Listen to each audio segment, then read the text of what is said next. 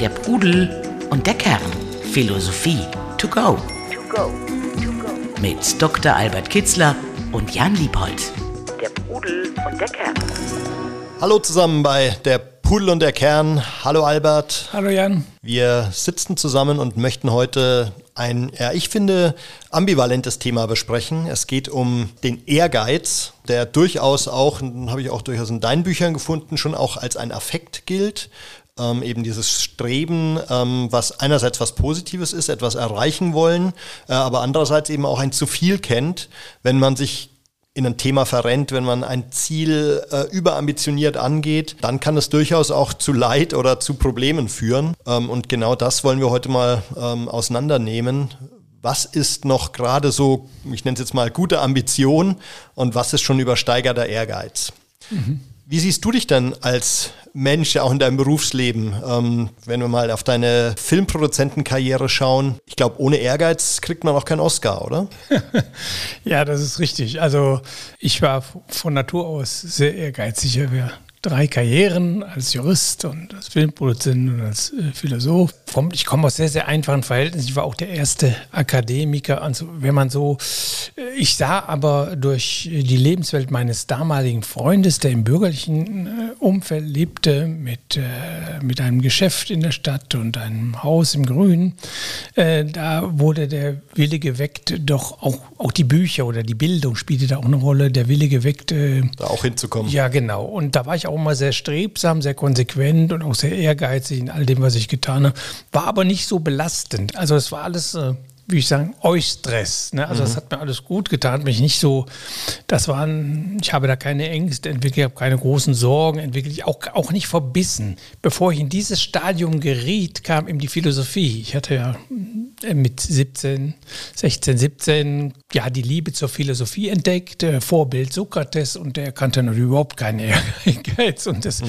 ist bis zum heutigen Tag schwebt er mir so vor und, der, und diese Philosophie oder diese Vorstellung von Philosophie, dass Seelenruhe, Gelassenheit und noch wichtiger ist als äh, Erfolg oder Geld in der, in der Gesellschaft, hat mich begleitet und mich dann immer vor dem Schlimmsten bewahrt, meines Ehrgeizes. Und würdest du sagen, Sokrates war ein Naturtalent, äh, was das anging, oder musste er sich auch erst selbst kultivieren und sich vom Ehrgeiz befreien? Das weiß ich jetzt nicht mal, weil, wir wissen über Sokrates, über seine ersten 40 Jahre eigentlich weniger. Wir sehen ihn zum ersten Mal, wenn er auf dem Markt auftritt und äh, den, den Athenern vorhält, dass sie sich nur um Geld und, und Kumulation von Vermögensgütern kümmern, aber ihre eigene Seele vernachlässigen. So kennen wir. Aber da war er schon, da war er bestimmt schon äh, die Mitte des Lebens überschritten. Und wer was davor war, weiß ich nicht. Hm.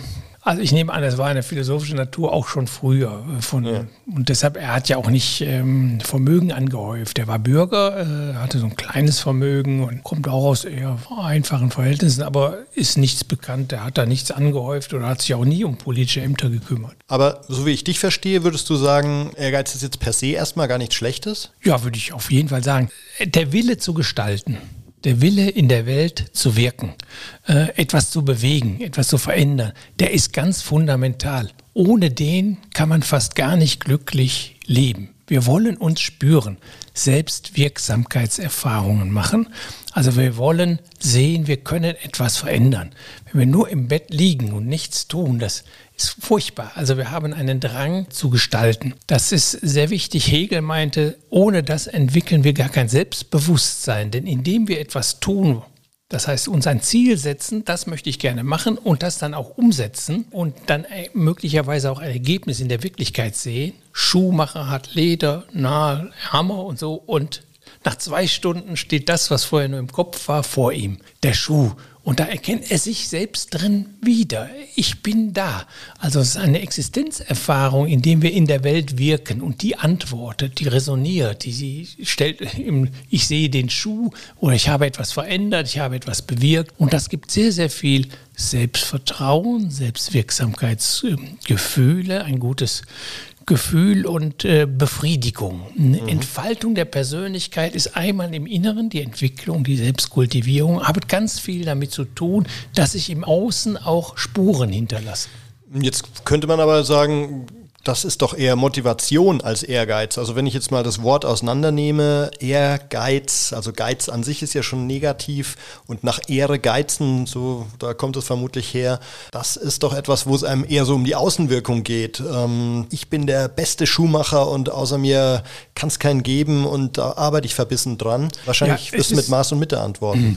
Ja, also es ist so, die, wenn wir in antiken Texten das Wort Ehrgeiz finden, das übersetzt ist aus dem Griechischen oder Lateinischen oder aus Sanskrit, dann ist es tatsächlich meistens negativ konnotiert. Also es hat meistens die Bedeutung, wie du die gerade gesagt hast. Also ein starkes Streben oder ein zu starkes Streben, das dazu führt, dass der Strebende Leid entwickelt. Zwanghaft, dass es zwanghaft mhm. wird, äh, dass er seine Seelenruhe verliert. So ist das meistens äh, das Wort verwendet.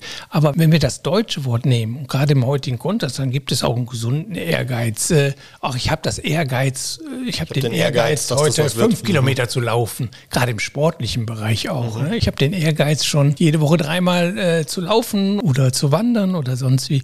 Da äh, erscheint das Wort Ehrgeiz in sehr positiven äh, Konnotationen. Das Streben, etwas zu bewirken, nach meinen Vorstellungen etwas zu verändern, etwas zu verbessern in der Welt. Und äh, da wird durchaus auch das Wort Ehrgeiz äh, in einem positiven Sinne verwandt. Es ist meistens das Maß. Ja. Das Maß. Verbissener Ehrgeiz, der mit Rücksichtslosigkeit etwa verbunden ist, der, sagen wir mal, auf, äh, auf zweifelhafte Ziele gerichtet ist, die ganz viel Geld haben. Ich möchte der Chef des, des Unternehmens werden. Das kann positiv sein, kann aber auch äh, einfach nur Ausdruck sein von einem starken Machtwillen. Er will einfach, dass ein Mensch, der nur Macht will. Da bin ich auch beim Falschen. Also da fangen die negativen Konnotationen das an. Das ist zu viel. Das Sprachbild ist ja dann ja, äh, vom Ehrgeiz verfolge ich damit, auch, ne? ja. Ne? Also hängt dann ein bisschen auch von den Zielen ab, worauf Ehrgeiz gerichtet ist. Und da gibt es auch Ziele, die ethisch sehr zweifelhaft sind, wenn nicht verwerflich sind. Und in diesem Fall ist der Ehrgeiz von sich auch schon krankhaft, egal wie stark er ist. Aber in vielen Bereichen ist es auch eine in dem normalen Bereich ist es die Maßfrage. Wenn ich der Ehrgeiz so stark ist, dass ich in Abhängigkeit gerate von dem meinem Ziel, dass ich nervös werde, Ängste entwickle und unbedingt, das muss unbedingt sein, die Vorstellung damit verbinden, das, was ich da zu erreichen strebe, sei notwendig für mein glückliches Leben, dann äh, ist sehr schnell das Maß über, überschritten, an dem Ehrgeiz tatsächlich dann diese negativen Auswirkungen hat und sehr ähm, kontraproduktiv ist, äh, in meinem Wunsch ein glückliches Leben zu führen. Kann man sagen, dass Ehrgeiz sich vielleicht eher so auf den beruflichen Kontext beziehen sollte und dass es im familiären Umfeld ähm, oder auch im Umgang mit Freunden, also ich nenne es jetzt mal das Private, möglicherweise hinderlich ist? Nee, so würde ich das nicht sagen. Es gibt in allen Formen, äh, Aristoteles sagte einmal, alle Tugenden ist immer die Mitte zwischen den Extremen. Und ich glaube, überall, wo wir von Bestreben, von Zielvorstellungen, ich möchte etwas erreichen, ist eigentlich auch, könnte man sagen, ja, du hast den Ehrgeiz, das zu erreichen. Also in allen Formen, im privaten wie im beruflichen, äh, gibt es positive und negative Formen. Meistens da, wo, wo die Grenze, wo es zu wenig ist oder zu viel ist, gerade beim Ehrgeiz. Zu wenig Ambition Situation ist nicht gut für das Leben. Ich, der Mensch muss gestalten, er muss sich spüren. Wer da ganz schlaff äh, nicht daran denkt, dass es zu seinem Lebensglück gehört, dass er seine Kräfte auch anwendet, auch umsetzt und dass man das im Leben auch sieht, der wird kein glückliches Leben führen. Umgekehrt, wer sich da so rein verbeißt, unbedingt in die Karriere und alles andere zurückstellt, alle familiären Verhältnisse da, der, äh, der macht es auch falsch. Aber im Übrigen kann man immer sagen, sobald ich etwas anstrebe, kann man sagen, ja, ich habe den Ehrgeiz schon ein gutes Familienleben zu führen. Ich habe den Ehrgeiz äh, schon wird da nicht häufig verwendet, ne? also meinen Lebenspartner glücklich zu machen. Aber man kann ihn da verwenden und äh, hin und wieder wird er sicherlich auch in, die, in anderen, ganz anderen als im beruflichen Kontext verwendet. Gibt es denn einen antiken Philosophen, der so als Ehrgeizling bekannt war? Ähm, oder, ist es, oder widerspricht sich das grundsätzlich? Äh, also mir ist keiner bekannt. Mhm. Dass sie aber Ambitionen hatten und auch Wünsche hatten, äh, das sehr wohl und auch aber ganz typisch auch dann. Ne? Sie hatten, dass ich da äh, Philosophen nennen könnte, die diese Schwelle zum Leidvollen oder des zu sehr äh, überschritten hätten, sie ist mir nicht bekannt.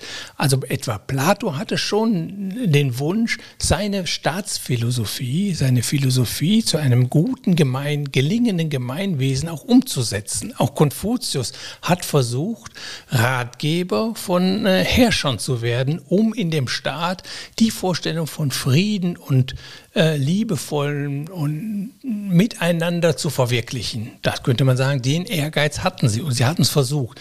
Äh, ich habe da nie äh, Stellen gefunden, dass sie etwa, da, sie sind gescheitert, beide übrigens, da das äh, umzusetzen, dass sie darunter sehr gelitten hätten und äh, weil sie sich rein versteift hatten oder das ist mir nicht bekannt. Cicero ist ja nicht ein Beispiel dafür, der ein sehr ambitionierter Staatslenker und Rhetoriker war. Guter Einwand, ja. Da mag es sein, ja, also nach all dem, was ich weiß. Aber interessanterweise, der Cicero zählt bei mir auch nicht zu den ersten Philosophen. Da, also er ist, er hat tolle Bücher geschrieben zur Philosophie, aber die hat er meistens abgeschrieben die Gespräche in Tusculum äh, oder äh, De Officiis über die Pflichten, das, äh, man vermutet, das ist äh, alles Panaitios, also einer der Griechen, die äh, die äh, stoische Philosophie rübergebracht haben nach Rom. Und er hat ja diese Texte dann übersetzt, also dass da vieles gar nicht sein aber er war eine philosophische Natur, aber auch nicht so. Okay, dann habe ich einen anderen, ähm, anderes Zusammentreffen noch gefunden, was, mir, was ich in dem Zusammenhang spannend fand. Das war ja Diogenes und Alexander waren ja ähm, so zwei komplett entgegengesetzte Charaktere. Der eine steht zumindest mit, seiner, mit seinem Leben in der Tonne für komplette also würde ich sagen, sehr äh, niedriges Level an Ehrgeiz. Und der andere, der vielleicht vom Ehrgeiz zerfressen war, eben dieses Weltreich zu schaffen, aber gleichzeitig den Diogenes um seine Freiheit und äh, um seinen freischwebenden Zustand beneidet hat. Ist das vielleicht so ein, ein Bild dafür, für die zwei Extreme? Ja, kann man sagen. Und das Vermittelnde ist, dass sie überhaupt aufeinander kam, zu dieser Anekdote gekommen ist, ist, dass auch Alexander offensichtlich da ein er hatte äh, eine philosophische Ader hatte oder jedenfalls eine gewisse Offenheit für die Philosophie. Sein Lehre soll ja Aristoteles gewesen sein, einige Jahre lang. Und was man auch weiß von Alexander, dass er sich sehr für Bildung und äh, für Philosophie, also äh, abgesehen von seinen sehr mächtigen Ambitionen äh, politischer Art, äh, dass er da sehr aufgeschlossen war und allerhöchste Achtung vor der Weisheit Griechenlands hatte und das drückt sich eben in dieser äh, Episode auch aus. Und Diogenes, ja, der Diogenes ist das äh, Urbild für Selbstgenügsamkeit, Autarkie, Autonomie und Unabhängigkeit von allem. Also den, dem kann man überhaupt kein Ehrgeiz, äh, kann man da gar nicht finden. Wohl aber ein Engagement. Er hat den äh, Athener Bürgern genau wie Sokrates auf die Finger geschaut und, äh, und hat auch heftige Reden gehalten und hat auch Schüler gehabt und hat auch versucht, insofern war da sicherlich ein Wunsch da, seine Philosophie unter die Menschen zu bringen. Kannst du aus dem Stegreif diese Anekdote vielleicht noch kurz zum Besten geben, das Aufeinandertreffen? Ja, als, äh, also als die Makedonier Griechenland unterworfen hatte, äh, soll, soll es zu einer Begegnung in Athen gekommen sein, weil der Alexander sich eben dafür interessierte, äh, für kluge Leute und er hatte von Diogenes gehört, der muss ein besonders kluger Mensch sein, aber ein ganz komischer Typ da in seiner Tonne und mhm.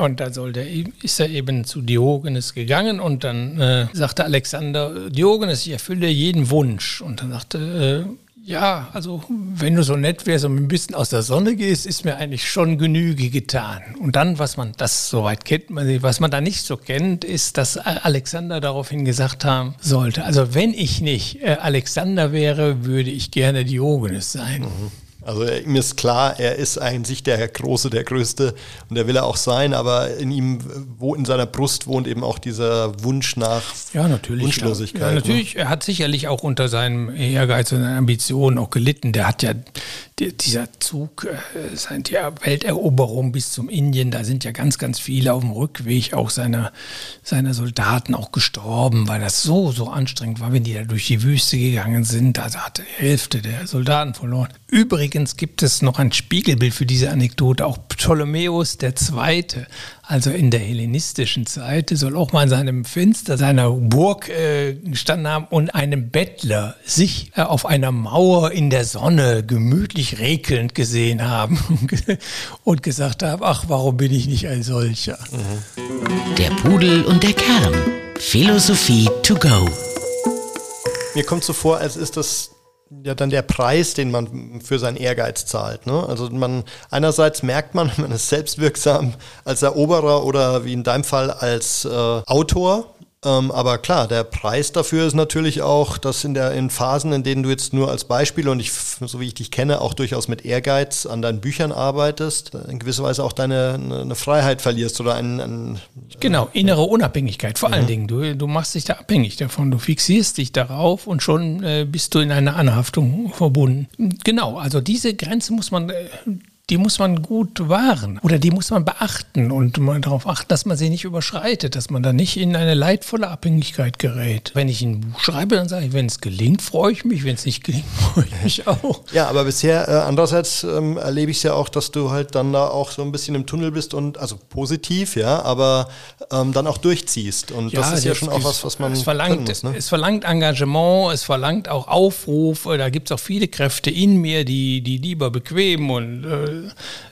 sein wollte. Aber so stark ist dann mein Ehrgeiz in Anführungsstrichen schon. Aber er erreicht eben nie leidvolle Formen auch bei den Veranstaltungen oder Reden, früher hatte ich größte Probleme im Anfang, äh, freie Rede zu halten oder da konnte ich nervös werden. Kann auch heute mir noch so passieren.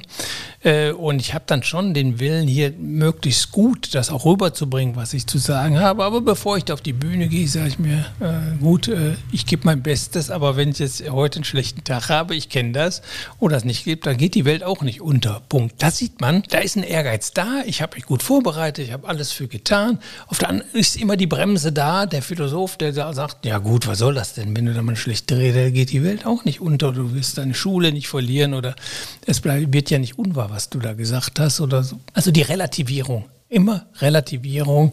Ehrgeiz gut, aber immer, immer ein Zügel und sagen, ja gut, wenn ich mein Ziel nicht erreiche, das ist auch nicht ist überhaupt nicht schlimm. Wenn ich äh, mir keinen Vorwurf machen brauche, dass ich etwa geschludert habe oder nicht mein Bestes gegeben habe, dann ist gar kein Grund dafür irgendwie traurig zu sein oder enttäuscht zu sein, wenn ich es nicht erreiche. Das gehört zum Leben. Also ich fasse mal zusammen, dass du schon ein sehr positives, also du und aber auch die antiken Philosophen, ein sehr positives Verhältnis zum Ehrgeiz hast, solange er eben nicht übersteigert ist. Ähm, gleichzeitig frage ich mal zurück, muss man nicht ein sinnvolles oder erstmal ein sinnvolles Ziel für seinen Ehrgeiz finden? Ist das nicht die Grundvoraussetzung, dass damit irgendwas Gutes bewirkt werden kann? Richtig, also das, wir hatten den Punkt schon angerührt. Es hängt sehr davon ab, was ich natürlich anstrebe.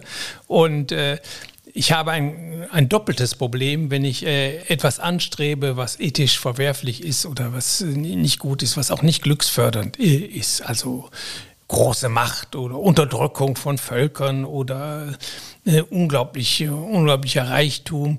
Also wenn ich darauf ehrgeize, dann habe ich ein Problem. Erstens, dass ich Sklave meines Ehrgeizes werde und zweitens, dass das, was ich da anstrebe, äh, mich nicht tiefer befriedigen kann, meine tiefsten Sehnsüchte nicht befriedigen. Denn wenn die tiefsten Sehnsüchte in einem Menschen Materialismus sind, dann tut der Mensch mir leid. Die tief, der hat seine tiefsten, außerdem ist das nur eine Ersatzbefriedigung, hat seine tiefsten Bedürfnisse die nach Mitsein, nach Mitmenschlichkeit, nach resonanten Beziehungen, nach Wärme und nach Liebe hat er verkannt. Was bei vielen Menschen übrigens, die große berufliche Karriere machen, der Fall ist. Also Steve Jobs sagte mal, jetzt habe ich auf seinem Sterbebett da, ich habe alles erreicht, also an Wirtschaft kann mir keiner was sagen, ich habe alles erreicht. Aber es zählt alles gar nichts. Was zählt, ist die Liebe zu meiner Frau, zu meinen Kindern, zu meinen Freunden. Das ist das Einzige. Vergesst es nie.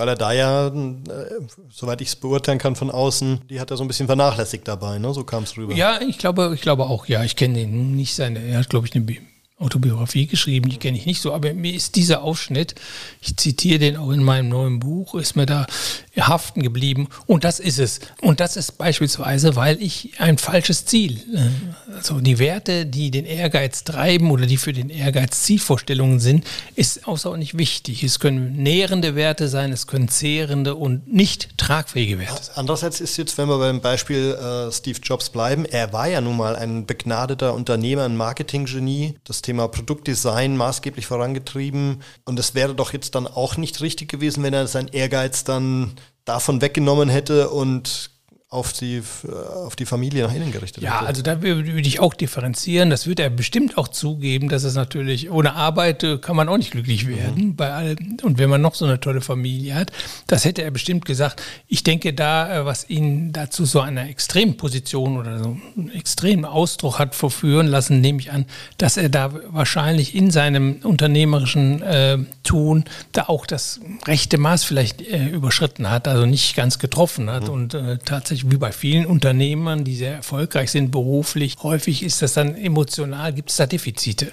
Die können sehr schwer wiegend so sein. Bis, äh, also bis, dass man seine Familie verliert, kennt man ja alles die Geschichten oder dass man nachher überhaupt gar keine richtigen Freunde mehr hat.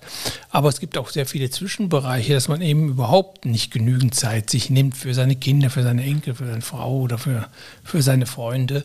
Und dann da äh, aber auch äh, das, ähm, ja, emotional nicht sehr befriedigend ist, dass auch man spürt das auch. Also es ist dann nicht so ein glückliches Leben. Das wäre meine nächste Frage gewesen. Wie spüre ich es? Also wie merke ich, es ist ein zu viel an Ehrgeiz? Ähm, andererseits gibt es ja auch immer diese Angst, äh, im falschen Moment nachzulassen und damit äh, kurz vorm Ziel noch den Sieg zu verstolpern. Oder, ne? Also wo merke ich, jetzt muss ich mich wirklich mal, ähm, muss ich mich mal locker machen oder im Gegenteil, wo merke ich jetzt noch ein bisschen Gas geben und dann komme ich dahin, wo ich schon immer hin wollte? Also positiv ist das schwer zu bestimmen, das aber negativ leichter. Das heißt, du musst in dich hineinhorchen und merken, ne, wenn sich Entfremdung einstellt, wenn sich Unlust einstellt, dann möglicherweise musst du darüber nachdenken, ob du nicht dein, dein Maß überschritten hast. Wenn, wenn sich Defizite einstellen, man merkt, im emotionalen Bereich läuft gar nichts mehr oder ist gar nichts mehr. Man hat wenige schöne Momente. Es geht nur noch um die Firma oder um das Unternehmen.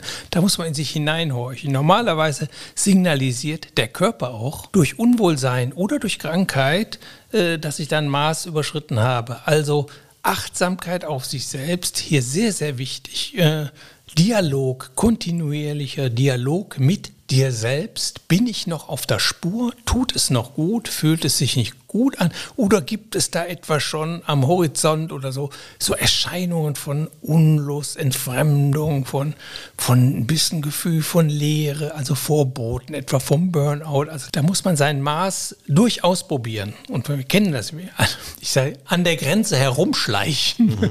dann wirst du die Grenze im Laufe der Zeit finden. Also ruhig auch mal rübergehen äh, aber dann vielleicht auf der Nase fallen und dann die wichtige Erfahrung machen, nein, das war zu viel. In der Antike, im griechisch-römischen, da war man sich überzeugt, äh, das habe ich da mal gelesen, die Gefahr äh, ist groß bei dem Ehrgeiz, dass man das eigene Leben versäumt indem man ehrgeizigen Plänen einen zu großen Raum einräumt. Aber meistens durch Leiterfahrung solltest du es merken. Na, da meldet sich irgendetwas. Achte auf deinen Körper. Da gibt es plötzlich viele Krankheiten, auch häufig ein Symptom davon, dass da irgendwas ins Ungleichgewicht gekommen ist oder irgendwas übertrieben wird oder man lebt zu einseitig und äh, man gibt zu viel, man gönnt sich nicht die notwendigen Ruhepausen im Geiste und im Körperlichen. Könnte man vielleicht auch sagen, dass ähm, wenn sich der Ehrgeiz auf andere bezieht, dass das per se schlecht ist? Also ich denke jetzt an die Jugendmannschaft, wo diese ehrgeizigen Väter außen drum stehen und ein einziges äh, Schreien und Anfeuern, ein übersteigerter Ehrgeiz, die, die, Söhne müssen das erreichen, was mir als Fußballer verwehrt geblieben ist, äh, dass sowas per se schlecht ist oder siehst du das nicht so? Also per se würde ich auch da... Oder auch bezogen ich, auf die Schule? Ja, da gibt es schon, also wenn die Eltern schon ihre Wünsche äußern und dann das Kind motivieren, auch gut. Und wenn das vielleicht zu schaffen, was sie nicht geschafft haben, kann das, ähm, hat das einen gewissen gesunden äh, Bereich. Und dann gibt es den anaerobischen Bereich. Mhm. Also der ist natürlich, passiert auch sehr häufig, dass sie zu viel Druck machen, dem Kind nicht seine Eigenentfaltung lassen, dem Kind nicht seine Freiräume lassen, dass sie zu sehr ihre eigenen Vorstellungen und Wünsche überstülpen und das Kind dann unter Druck gerät. Das ist dann, das ist dann ungesagt. Per se würde ich nicht sagen. Mhm. Äh, als Eltern sollte man schon über den Weg des Kindes, da sollte man schon engagiert sein, besorgt sein, unterstützend. Äh, man weiß, wie gut es tut, wenn man einen Weg geht, dass man, dem, bei dem man seine Kräfte auslebt. Und das heißt auch hier oder da Ehrgeiz entwickelt, etwas zustande zu bringen. Okay, also ein Thema, wo das, äh, der Bereich Maß und Mitte offensichtlich ganz besonders und, ja. äh, zum Tragen kommt. Ne? Also diese alte Maßgabe oder die, die, wie du ja auch deine Schule nennst, ähm, wo man aufpassen muss, äh, das nicht zu übersteigerten Ehrgeiz kommen zu lassen, aber durchaus die positive Kraft, die Motivation, die daraus entstehen kann, für sein Leben zu nutzen. Ja, ja, genau. Das ist da ist, äh, das hast du gut gesagt. Ist insbesondere Maß und Mitte ist in diesem Bereich äh, Gold wert, die Mitte und das Maß zu wahren und die Mitte zu treffen. Sehr gut. Ein Lob von dir. Äh, ich würde sagen, besser kann es nicht mehr werden. Wir beschließen den heutigen Podcast damit und äh, ich sage vielen Dank, Albert. Ähm, weniger ehrgeizig. Machen wir uns jetzt einen schönen Kaffee und setzen uns nochmal äh, als Gegenpol relaxed auf die Terrasse. Ne? Machen wir, Jan. Ja, vielen Dank dir. Danke und bis dann. Ciao, ciao. Der Pudel und der Kern. Der Philosophie-Podcast zu den Fragen des Lebens mit Dr. Albert Kitzler und Jan Liebold. www.pudel-kern.com